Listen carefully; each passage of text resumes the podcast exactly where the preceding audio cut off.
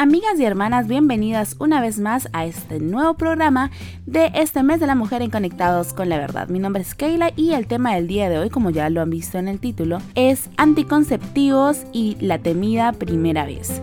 Yo creo que vamos a cambiar un poquito el orden del título del programa porque sería la primera vez y los métodos anticonceptivos. Pero bueno, dentro del tema de la primera vez, vamos a hablarlo dentro del contexto del matrimonio. ¿Por qué? Porque, bueno, es una página cristiana dirigida a mujeres cristianas y siempre como consejo vamos a recomendar las relaciones sexuales dentro del ámbito del matrimonio o al menos dentro del ámbito del compromiso y del amor, porque definitivamente es, la manera más concientizada que podemos llevar este tema, porque no consideramos que las relaciones sexuales o la sexualidad en sí como Dios la creó y nos la entregó, pueda ser eh, disfrutada realmente de otra manera. He escuchado lamentablemente en muchas ocasiones las experiencias de algunas mujeres acerca de su primera vez y estamos hablando netamente de la noche de bodas.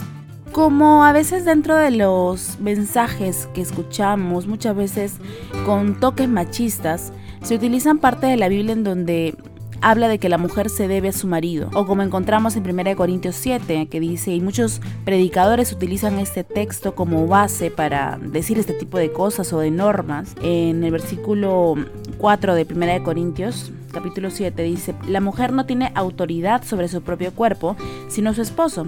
Asimismo, el esposo no tiene autoridad sobre su propio cuerpo, sino su esposa entonces no se nieguen a entregarse el uno al otro, a menos que se pongan de acuerdo a no tener relaciones sexuales. Muchas veces se ha creado la mala idea, la pésima idea, de decir que la primera noche de bodas tiene que suceder el acto sexual o que la mujer no puede negarse a estar con su marido. E incluso ya mujeres casadas dicen, bueno, es que la primera noche se sufre porque como una no quiere, una no desea, pero bueno, él es el que quiere, al final él termina disfrutando nada más. Y lo triste es que lo comentan no en forma de queja, no en forma de, de rechazo, sino como algo que, bueno, hijita, si te quieres casar, por lo menos ten la idea que la primera noche no lo vas a disfrutar, solamente va a disfrutar tu marido. O como diciendo, sométete pues al lo que, a, los deseos de él. Y no importa, pues, ¿no? Los tuyos, los tuyos ya más adelante se verán. No hay idea más estúpida, más abusiva. Yo hasta diría que es una especie de apañamiento a la violación, porque incluso dentro del matrimonio puede existir la violación, pero lo apañan con textos bíblicos. Creo que no hay cosa más denigrante que eso, usar la Biblia para apañar abusos. En cuanto a la primera vez quiero que, entendamos desde el lado físico, como lo dije en el otro programa, como personal de salud voy a hablar también en este podcast. Se dice mucho acerca del dolor de la primera vez y no necesariamente el dolor es por la rotura del himen y ya hablamos en otro programa que no siempre se rompe el himen entonces eh, muchos dicen pero entonces ¿por qué duele? Si no es netamente el himen, ¿qué es lo que duele? Duele muchas veces el tema de que las mujeres para poder estar aptas y preparadas para recibir el miembro del hombre dentro de su cavidad vaginal necesita de una estimulación previa. Mira, Dios es tan maravilloso y siempre lo he dicho así que nos ha creado con un sistema reproductor a nosotras las mujeres así increíble, con decirles que tenemos un órgano que es el clítoris netamente, que ha sido diseñado y creado para nosotras estrictamente para el placer. No tiene otra función, no tiene otra función ni, de ayudar a, no sé, a mejorar el parto, nada, nada, nada. El clítoris es netamente, ha sido creado netamente, y si creemos en un Dios creador al menos, ha sido diseñado netamente para nuestro placer sexual. Entonces, necesita ser estimulado, así como necesita ser nosotras tener la confianza y la tranquilidad, tener este, estar completamente estimuladas y por qué no usar la palabra excitadas para poder tener las paredes de la cavidad vaginal bien lubricadas, para que se pueda extender lo suficiente sin generar ningún tipo ni de dolor ni de, en el peor de los casos, un desgarro.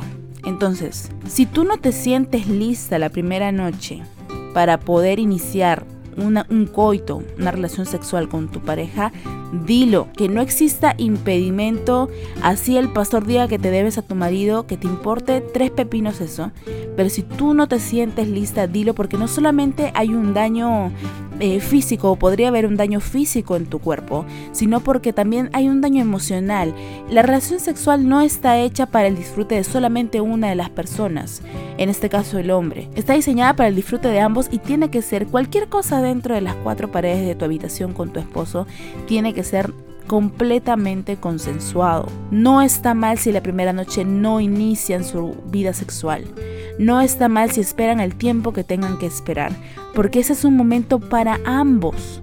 No te sientas presionada ni por tus líderes religiosos, ni por tu pareja. Mira, esa conexión sexual entre tú y tu esposo, tú y el hombre que amas y vas a amar el resto de tu vida, se da de una forma tan natural que no puede existir por ninguno de los lados ningún tipo de presión hacia ti. Por otro lado, también me gusta mencionar ese tema y es que muchas veces lo vemos fríamente de que, ay, el hombre es el malo y nosotras somos las únicas pobres e inocentes que tenemos miedo de la primera vez. Los hombres también temen mucho en la primera vez. Si él te ama, va a temer eh, eh, el hacerte daño, va a temer el incomodarte, el quizás actuar de alguna manera en que a ti te afecte y no te guste y, no, y hasta rechaces estar con él. Entonces, comprender que esa primera vez no es solamente primera vez para ti, es primera vez para él. Comiencen con aceptar sus cuerpos, comiencen con conocer sus cuerpos, con ver, verse entre ellos, este, no necesariamente llegar hasta el punto del coito, sino simplemente el conocerse, el compartir, eh, el hablar el uno con el otro, el decir, ¿por qué no decir, oye, sabes qué, me gustaría, pero tengo miedo de esto y de esto y de esto? Igual el otro y abrirse, sabes que yo también tengo miedo de eso, ¿por qué no intentamos lo otro? Siempre y cuando haya una muy buena comunicación entre ambos, las cosas van a empezar a fluir de una forma natural, de una forma orgánica, que no vas a necesitar depresión de nadie, que no vas a necesitar ni siquiera sentirte mal o hacer sentir mal a tu pareja. Simplemente ese tipo de cosas se dan. Entonces, para terminar el tema de la primera vez, dos cositas. La primera es que no inicien la vida sexual si uno de los dos no se siente preparado. Y el punto número dos, vean todas las formas de darse amor sin necesidad de llegar al coito. Y en algún momento se podrá iniciar la primera relación sexual entre ustedes dos sin ningún tipo de presión. Ahora, métodos anticonceptivos. Como estudiante de la Biblia puedo decirles que no hay algo definido, una respuesta definida en esto, al menos dentro del campo del estudio bíblico. Hay dos cosas que no se pueden negar y es número uno de la bendición que es tener hijos y creo que no me pasaría todo un programa entero dedicándolo a solamente leer versículos acerca de eso, hay muchísimos en la Biblia. No negamos que sea una bendición tener hijos, es una bendición. Y el punto número dos es que sí, eh, desde el momento de la concepción de, de un ser ya es vida, entonces muchas veces los métodos anticonceptivos suelen ser dañinos para el ser que ya está vivo. Entonces, esos son como que los dos, desde esos dos pilares podemos hablar acerca de los métodos anticonceptivos. En primer lugar, aclarar que la decisión de usar o no usar métodos anticonceptivos es netamente de la pareja. No puede influir familia, no puede influir los pastores, es un tema netamente de pareja y si estamos hablando de una pareja cristiana, es importante que ambos estén de acuerdo en cómo van a planificar su familia. Digamos que la mujer es la que no tiene ningún problema en base a su conciencia y a su vida cristiana al usar un anticonceptivo, pero ¿qué pasa si el esposo sí? ¿Qué pasa si el esposo considera que es algo en contra de su conciencia como cristiano el permitirte usar anticonceptivos o él también usar anticonceptivos? Entonces es algo que sí netamente se tiene que sentar a conversar, ¿por qué no desde antes de casarse incluso? Yo es algo que siempre recomiendo, hablen, hablen acerca de los hijos, hablen acerca de la futura vida de matrimonio porque desde esa época tú puedes ir haciéndote un panorama de lo que será después. Hay parejas que desde mucho antes de casarse deciden no tener hijos por ambos y se respeta y, es entendible, pero al menos ya lo conversaron antes, ya aclararon sus puntos de vista antes para que después no haya ese tipo de conflictos.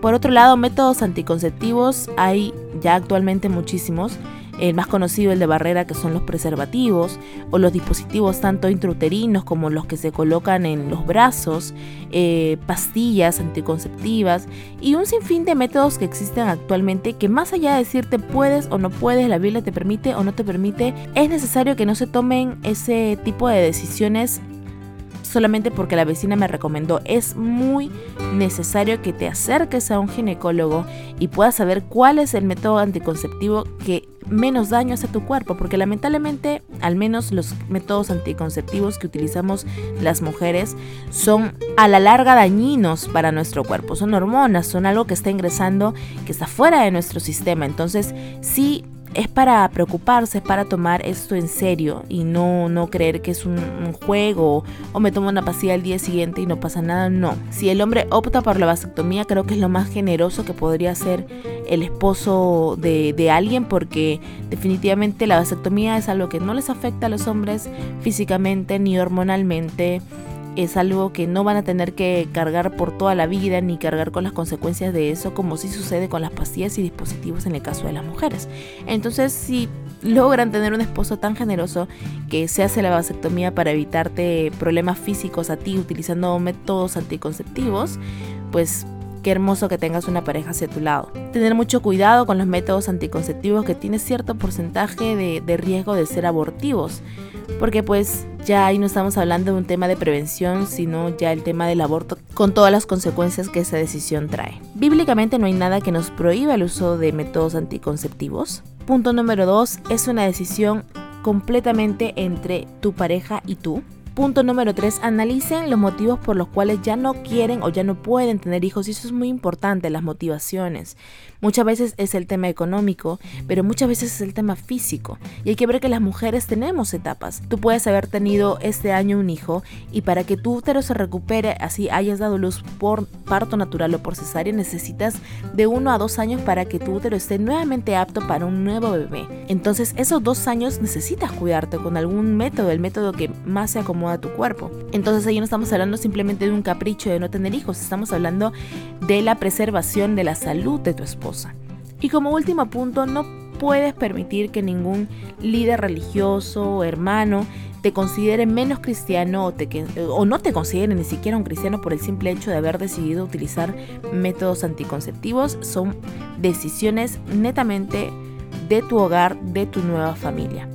El tema de tener hijos, de poder planificar cuántos hijos tener, cuántos hijos pueden sostener, es un tema también de conciencia. Muchas veces las personas dicen, no, pero ten los que puedas, igual Dios bendice. Yo le respondería con un texto bíblico en Timoteo 5.8 que dice, pero si alguno no tiene cuidado de los suyos y mayormente de los de su casa, la fe negó y es peor que el que no creyó, es peor aún que un incrédulo. Entonces, yo creo que hay que prever qué tanto puedo yo sostener el, y cuidar de los míos, de mis hijos, para poder recién planificar cuántos de ellos tener y no simplemente tener toda una manada de hijos como conejos y sin pensar en todo lo que conlleva la responsabilidad de sostener mi hogar. Eso es todo lo que tengo para ustedes en este pequeño programa de El Mes de la Mujer en Conectados con la Verdad. Los invito a seguir nuestras redes sociales, Instagram, Facebook. En Spotify podrás encontrar todos nuestros programas, así como en la página de YouTube. Un saludo muy grande y conmigo será hasta la próxima.